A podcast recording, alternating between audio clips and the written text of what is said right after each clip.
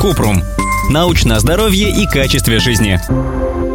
Можно ли заниматься спортом с миопией? Кратко. Обычно при миопии или близорукости нет строгих ограничений на занятия спортом. Физические нагрузки полезны для людей с небольшой степенью близорукости, даже если это интенсивные силовые тренировки. Но если спорт связан с прямой травмой головы, как в боксе, то при высокой степени миопии лучше выбрать другой вид тренировок. Чтобы выяснить, какие виды спорта подойдут именно вам, нужно проконсультироваться с офтальмологом. О тренировках при других заболеваниях глаз мы писали в статье «Можно ли испортить зрение, занимаясь в спортзале?».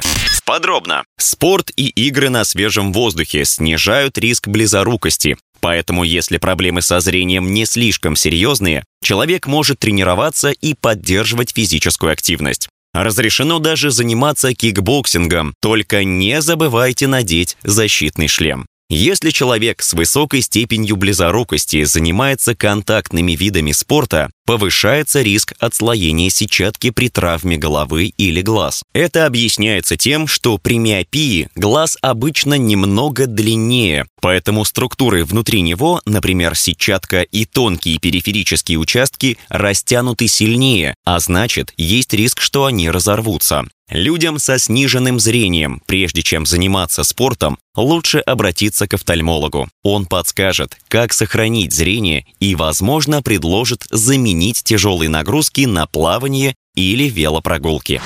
Ссылки на источники в описании подкаста. Подписывайтесь на подкаст Купрум, ставьте звездочки, оставляйте комментарии и заглядывайте на наш сайт kuprum.media. Еще больше проверенной медицины в нашем подкасте без шапки. Врачи и ученые, которым мы доверяем, отвечают на самые каверзные вопросы о здоровье. До встречи!